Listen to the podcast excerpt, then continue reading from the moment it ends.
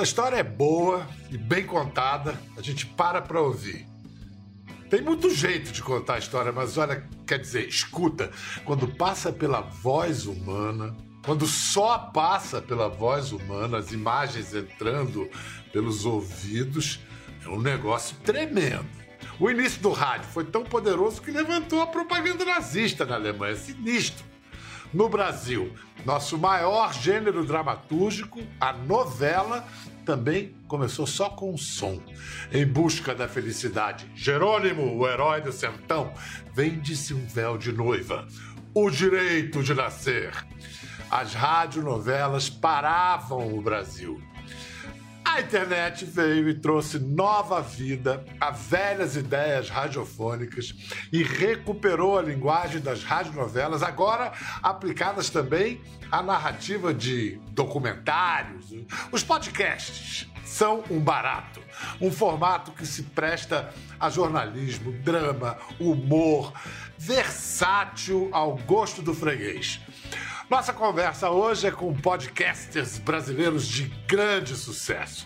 Um deles, precursor do gênero no país, começou falando, olha só, de uma arte visual, o design. Aí passou para política, depois criou um projeto que agora já bateu a casa dos 10 milhões de downloads. A nossa segunda convidada vem das letras. Foi intérprete, tradutora simultânea por mais de duas décadas, até lançar um podcast que marcou um avanço de realização, jornalismo de excelência, com narração pessoal impecável. Olha só, vou, vou chamá-los do jeito assim que se convencionou no termo. Eu sou Pedro Bial e o conversa de hoje é com Ivan Mizanzuki e Branca Viana. Sejam bem-vindos. Olá, Pedro, tudo bom? Oi, Branca, quanto tempo? Oi, oi, vai, Pedro. Paz, a voz humana é, é poderosa, né? O, o, Brasil começou meio atrasado na moda dos podcasts, mas hoje já é o segundo maior mercado consumidor do mundo, com quase 35 milhões de ouvintes, segundo os últimos levantamentos. Branca Viana, você acha que é o quê? O Brasil ao mesmo tempo que chegou atrasado, é novidadeiro, gosta das novidades? Ou também a nossa tradição de rádio explica isso? Não, eu acho que é, o Brasil chegou atrasado, mas está recuperando terreno, né? Muito, muito, muito rápido. É, eu acho que, em termos de podcast narrativo, que é o tipo de podcast que eu faço e que o Ivan faz, a gente chegou um pouco atrasado porque os países da Europa e os Estados Unidos têm uma tradição muito forte de rádio pública. E é rádio em que você não precisa ter é, intervalo comercial o tempo todo. Então, um episódio do caso Evandro ou um episódio do Praia dos Ossos, assim, com cinco intervalos comerciais, é uma coisa muito difícil de imaginar e que você teria que incorporar no roteiro. Eu consigo imaginar até um episódio, um, um intervalo, mas você tem que incorporar isso no roteiro. Senão, não dá para imaginar. E como na Europa e nos Estados Unidos tem rádio pública já de décadas e décadas e décadas, dá para você fazer é, podcasts longos, com episódios longos, de 40, 50 minutos, às vezes até mais, sem intervalo comercial, porque é rádio pública. Então, isso demorou um pouco para chegar no Brasil, não é tanto uma tradição da rádio do Brasil, é mais uma tradição do podcast mesmo. É, Ivan, você, é, é você, você, tem vários títulos, né? Você é professor, é designer, mestre em ciência da religião, doutor em tecnologia.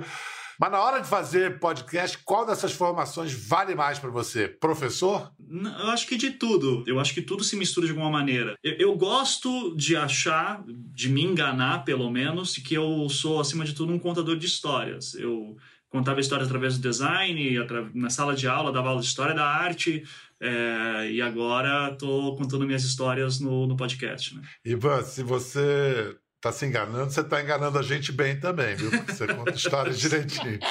Obrigado. Escuta, eu outro dia fui participar de um podcast de um amigo e eu, eu gosto da, da ideia do podcast de ser só voz. Eu cheguei lá e tinha um esquema de televisão. Era podcast, mas ele queria filmar como televisão. Cara, eu não rendi do mesmo jeito, Branca. Eu, eu, eu, eu gosto dessas coisas. Você sabe que eu faço televisão, eu quero aproveitar um negócio que não tem imagem. É completamente diferente, né? Eu tô mais acostumada com só com áudio mesmo, né? Que eu fui intérprete é, simultânea durante muitos anos, durante décadas. E, e aí é só imagem, quer dizer, você está lá na mesma sala que, os, que o orador e que os seus ouvintes, mas em geral você está numa cabine lá atrás, ninguém está te vendo, então é só a tua voz. E a tua voz aí, a tua voz sai num, sai para 5 mil pessoas, às vezes vai direto para a internet, às vezes sai no auditório inteiro pelo próprio alto-falante do auditório, mas é só a tua voz, né? Então eu estou muito acostumada a, usar minha voz profissionalmente, mas imagem não, imagem é uma coisa que me atrapalha também. Ivan, o, o seu primeiro podcast tinha linguagem de mesa redonda, chamava-se, aliás, Anticast. É, depois, como você bem se apresentou, você virou um storyteller, né? um contador de histórias. É, o Projetos Humanos, vende para mim o que, que é esse projeto? Projeto a, Humanos. A, a ideia do Projeto Humanos ele era de aplicar no cenário de podcast brasileiro, né, em 2015, algumas técnicas de contação de histórias em áudio que ainda não estavam muito desenvolvidas no Brasil. Então, são jornalistas que eram treinados para contar histórias. Então, grandes eventos nacionais, só que através do microcosmos. Então, em vez de contar o grande evento, contar alguém que está vivendo aquele evento. Crise econômica, vamos falar sobre um, a vida de um vendedor qualquer, assim. E daí o Serial fez muito sucesso em 2014 contando um caso criminal. E, e daí eu disse, poxa, não tem ninguém fazendo no Brasil esse tipo de podcast, porque desde que o podcast começou no Brasil lá por 2004, 2005, era tudo muito independente e fazer produção narrativa exige produções maiores, né? Então eu disse, bom, eu não tenho dinheiro nem equipe, mas eu tenho tempo, porque eu tenho férias. então eu decidi usar minhas férias para estudar essas técnicas e acabei fazendo a primeira temporada do Projeto Humanos, que foi sobre a vida de uma sobrevivente do Holocausto, a senhora Lily Jaffe, né? Então, uh, através da história dela, contada em cinco episódios, numa entrevista que eu fiz com ela e com seus familiares, eu conto a história do Holocausto, é, principalmente uma sobrevivente, como é que era a vida em Auschwitz, né? Então, essa ideia do contar o... explicar o macro através do micro é a ideia do Projeto Humanos. Então, a segunda temporada eu converso com refugiados sírios, brasileiros que tiveram contato com conflitos no Oriente Médio, e daí vira uma temporada sobre o que aconteceu no Oriente Médio do 11 de setembro até 2016, quando eu lancei. E agora o caso Evandro, que foi a última temporada, Vamos falar sobre o sistema criminal brasileiro, o sistema judiciário brasileiro, através de um caso, que é o caso Evandro. Vamos ouvir a abertura da, do caso Evandro, quarta temporada do Projeto Humanos. Vamos entender a pegada do podcast de Ivan Mizanzuca. Antes de começar, eu gostaria de pedir que você faça algo por mim. Eu quero que você pare um pouco e tente lembrar de alguma vez que você viu uma foto sua de quando você era criança. Provavelmente seus pais mostraram essa foto e falaram: Olha aqui, esse aqui é você, quando você ainda era bebê ou algo do tipo. Agora eu quero que você imagine que você está me mostrando essa foto. E você me diz que é você, pequeno ou pequena, e eu te desafio. Eu digo: prove que é você. E você me diz: Olha, meus pais estão aqui do lado, são eles. E eu digo: Pode ser outra criança. E você me leva aos seus pais e eles dizem a mesma coisa. E eu desafio eles. Eu digo de novo: me prove. E aí? Como que vocês me provariam? Essa pequena ilustração sintetiza o espírito dessa nova temporada do Projeto Humanos. Em vários momentos, você passará pelo que eu passei nesses últimos dois anos que venho pesquisando essa história, e chegará ao final se questionando como a realidade é frágil. Eu sou Ivan Mizanzuki. Bem-vindos ao caso Evandro. Espetáculo de começo, né? Desafia. Não há ouvinte que não se sinta desafiado e não queira seguir. E, e, e como é que você. Você explicou que você tem essa sacada perfeita de partir do micro para explicar o macro. Mas o caso Evandro, especialmente, você escolheu porque tinha alguma proximidade, alguma coisa que te marcou lá atrás? Como é que você chegou a ele? Eu queria contar um caso criminal, porque eu queria entrar na, nos problemas judiciários brasileiros de alguma maneira, né? Daí eu lembro quando eu era criança, e eu tinha ali uns oito anos, eu nasci em 83, então em 91, 92, né, que a gente tá falando. Eu lembro muito do meu pai falando, olha, cuidado, uh, não fale com estranhos, qual que é o telefone de casa, qual que é o telefone do vô, qual que é o endereço de casa, qual que é o endereço da, do vô. E isso eram formas do meu pai me, uh, me cuidar, porque havia uma sensação de um surto de crianças desaparecendo aqui no Paraná, aí nesse, nessa virada do ano 91, 92. Aí teve vários casos famosos, que daí pula alguns anos, eu lembro em 2002, estando em Guaratuba, daqui no litoral do Paraná, uh, com alguns amigos, a gente passa na frente de uma casa uh, que tinha lá e uma amiga vira e diz assim, ah, aqui era onde moravam as bruxas, elas matavam as crianças e enterravam no quintal. E daí eu, e aquilo ficou na minha cabeça, assim, mas não é como assim isso aconteceu em algum momento. Então é, eu costumo brincar que acho que se aquela minha amiga não tivesse feito esse comentário super aleatório naquele momento e cheio de equívocos e boatos, né, que é uma outra marca dessa história, é, talvez não existisse o, o podcast do, do não existisse depois a série do Globoplay, tampouco o livro e tudo.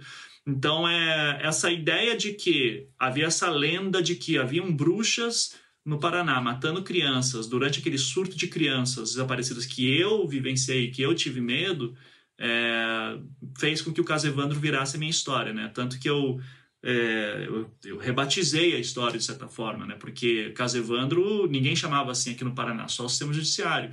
O caso era conhecido popularmente como as bruxas de Guaratuba, sendo que eram sete pessoas acusadas e só duas mulheres, né? Então, eu disse assim, ah, tem um problema aqui. Primeiro que o título já é super tendencioso, então Vamos focar na vítima, que é uh, uma a que importa, né? Que a gente tem que contar a sua história.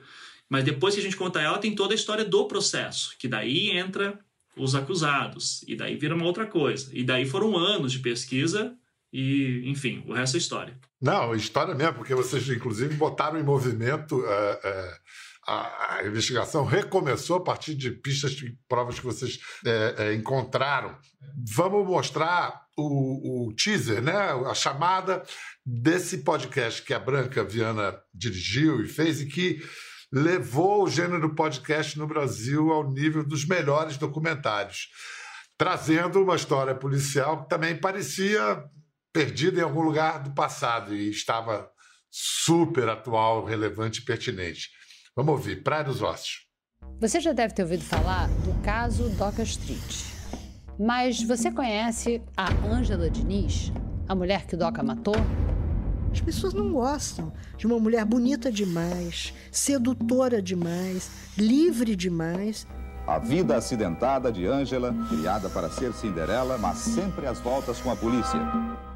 O que dá para dizer é que o Brasil não seria o mesmo depois desse crime. Isso nos indignou que você não pode imaginar.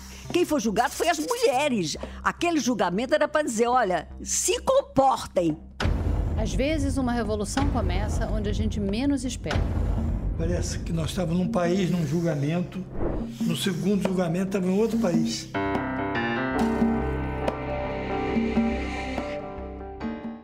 Branca, é, o que veio primeiro, a vontade de fazer um podcast ou a vontade de contar a história da Ângela Diniz de novo? E como é que você se deu conta que 45 anos depois a história tinha uma tremenda atualidade, precisava ainda ser contada? Foi a vontade de contar essa história num, num, e, e at, através, de um, através de podcast, porque eu gosto muito de podcast e a, a Paula Scarpim e a Flora Thompson DeVoe que fizeram comigo esse podcast, elas é, a gente conversando as três juntas sobre histórias de crime, que eu, eu morro de medo de história de true crime. Mas o caso da Ângela é um caso que me marcou muito. Ela morreu quando eu tinha 14 anos.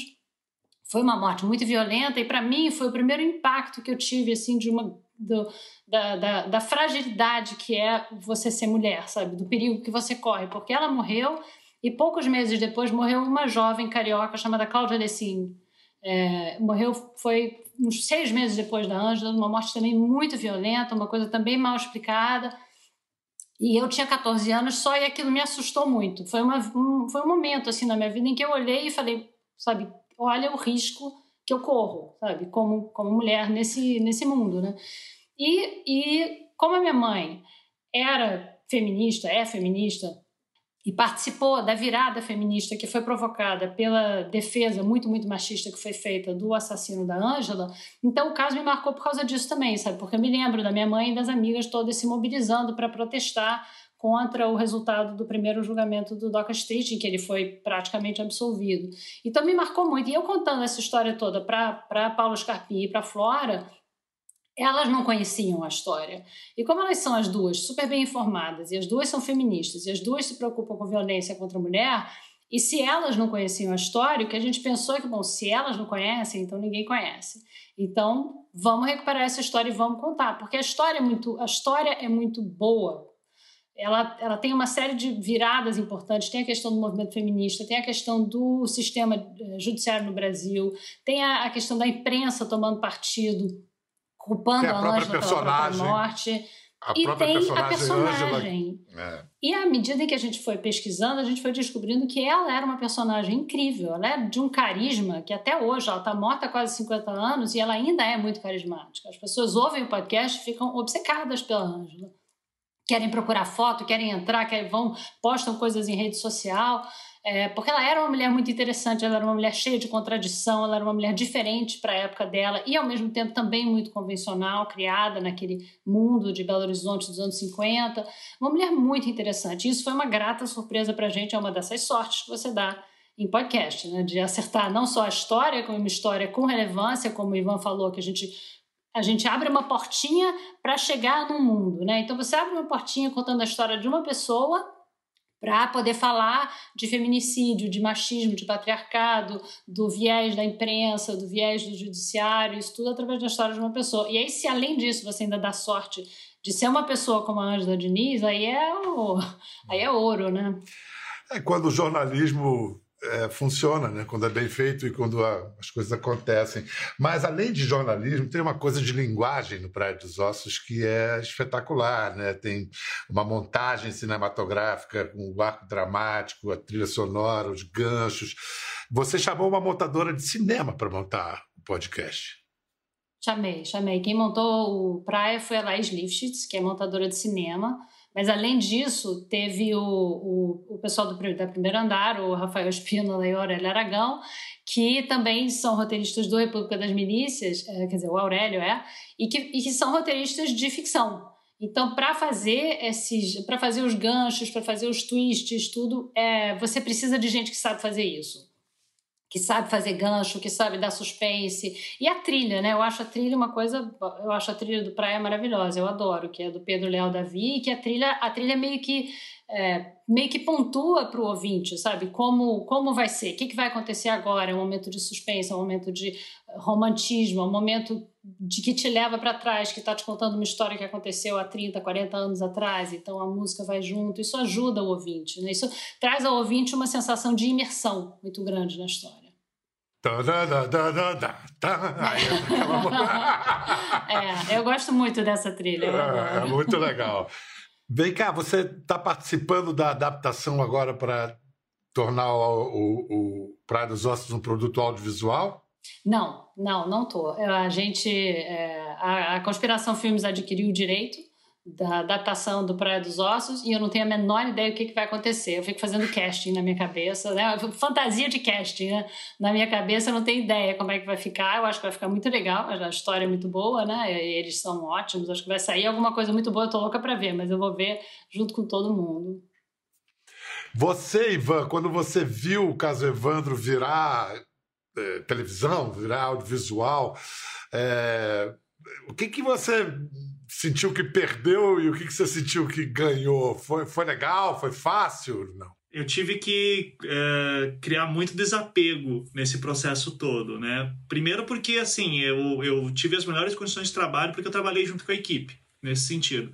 Só que eu já sabia que o podcast, naquela altura da produção, já estava com 14 episódios, terminou com 36. É uma coisa gigantesca, né? Porque ele é uma investigação também. E o ouvinte participa da investigação. Esse que é o barato do podcast. E a série é um produto mais fechado, né? Sete, oito episódios, mais um extra agora que saiu recentemente. Então ele. É, eu já sabia que não ia entrar tudo, então foi um exercício de desapego do tipo, não eu vou confiar plenamente na equipe de roteiristas e diretores. É, eu sei que eles vão saber o que é melhor para entrar e o que vai sair. E se alguém tiver dúvidas ainda sobre a história, tem o um podcast para ouvir depois, e o livro depois saiu também. Então é, eu fiquei muito honrado de ver tanta gente competente pegando meu trabalho e fazendo algo tão incrível quanto foi aquela série. Como é que você encontrou as provas que a promotoria nem tinha, nem a promotoria tinha achado na época? E como é que foi a reação da Justiça e da Polícia do Paraná a isso? O como eu cheguei eu não posso explicar, porque tem uma questão de sigilo de fonte, né? Essa é a pergunta que todo mundo quer saber só quem viveu sabe. É, mas o, o que eu posso dizer sempre é que a, a pessoa não me procurou, eu que cheguei até ela, e ela não sabia de nada do conteúdo daquelas fitas. Tá? Isso é o que eu posso é, garantir. É, ou seja, por muito pouco aquilo se não se perdeu. Né? Eu, eu, consegui resgatar isso quase 30 anos depois. Eu acho que essa é a grande contribuição que eu posso dar a esse caso. E agora a Secretaria de Justiça do Paraná tá, abriu um grupo de trabalho para discutir sobre uh, como evitar que casos como esse se repitam novamente. Então vai deixar um legado aí também para instruções a policiais, promotores. Enfim, acho que isso é só o fato de estar sendo discutido já é muito bom sobre questões de erro judiciário. E está sendo aberto uma, um processo, um, vai ser pedido né, uma revisão criminal uh, dos acusados, e daí a gente vai ver se isso vai entrar ou não. Tem muita questão política por trás, tem muita questão corporativista por trás também. Então a gente tem que ver até quanto que isso avança. Acho que o mais importante é que essas pessoas sejam ouvidas, e nesse sentido, acho que a série, o livro, o podcast deram é, esse espaço para elas. Né? Em breve, um podcast sobre a feitura do podcast, o caso Evandro, os segredos de Ivan Azul. Rapidinho, Ivan, vende para nós o que, que é Conversas Paralelas, o novo podcast que acabou de estrear no Globoplay. Eu comecei fazendo podcast em 2011, entrevistando e conversando com pessoas, né? E depois que agora fui para Globo, eu deixei de fazer esse tipo de podcast inicialmente, mas eu fiquei com saudades, então conversei com o pessoal da Globo e disse: vamos fazer um podcast diferente. É, então virou Conversas Paralelas, que eu basicamente chamo é, pessoas famosas que não. que pessoas famosas para falar sobre coisas que geralmente elas não falam. Né? Então, conversei com a Dinê no primeiro programa é, sobre língua e linguagem. Então, foi uma conversa super divertida em que ele demonstrou todo o seu conhecimento linguístico. E também a gente vai ter outros convidados nem tão famosos assim, mas com assuntos super interessantes. A ideia é que o Conversas Paralelas é aquela conversa que acontece em paralelo numa mesa de bar e fica super interessante e você se sente fisgado de quão inusitado é tudo aquilo.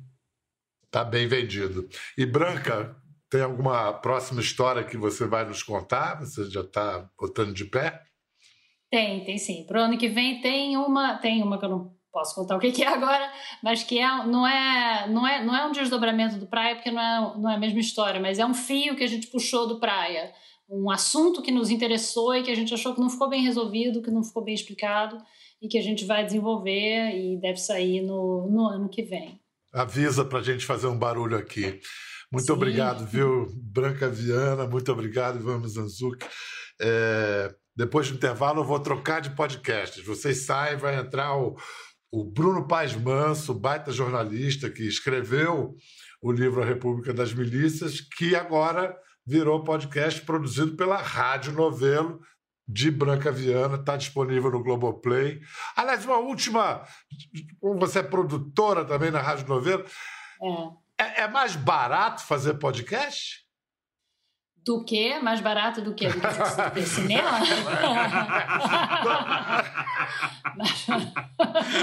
é, do que cinema, do que cinema. É, é mais barato que cinema. É, do que cinema é.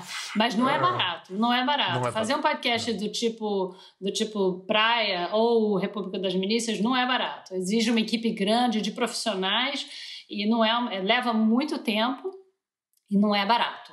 É, mas vale a pena. Ou se vale. Muito obrigado. Agora com o escritor, pesquisador e jornalista Bruno Paes Manso. Ele já esteve aqui no Conversa quando lançou o livro A Guerra, a Ascensão do PCC e o Mundo do Crime no Brasil. O seu livro mais recente, A República das Milícias, virou podcast no Globoplay. Bruno, bem-vindo. Tudo bem, Pedro? Prazer estar de volta aí. Que bom. Bom ter você sempre trazendo é, assuntos pertinentes e reportagens aprofundadas. O livro posso chamar de livro-reportagem, livro-documentário, República das Milícias, é um livro que usa de recursos, tem uma pegada de ficção. Você já escreveu pensando que isso podia virar alguma outra coisa além de livro? Olha, não. Foi um pouco a nossa pegada de repórter, né? Eu acho que, enfim, você a sua vida inteira foi repórter, às, às vezes a gente precisa partir de uma história pessoal mesmo e para pensar a respeito do macro, né? Do todo. É, mas não pensava, tava, tava na pegada do livro mesmo, inicialmente. O que, que ganhou a história indo para o podcast? Ah, ganhou muito. É um outro produto, né? Outra coisa completamente diferente.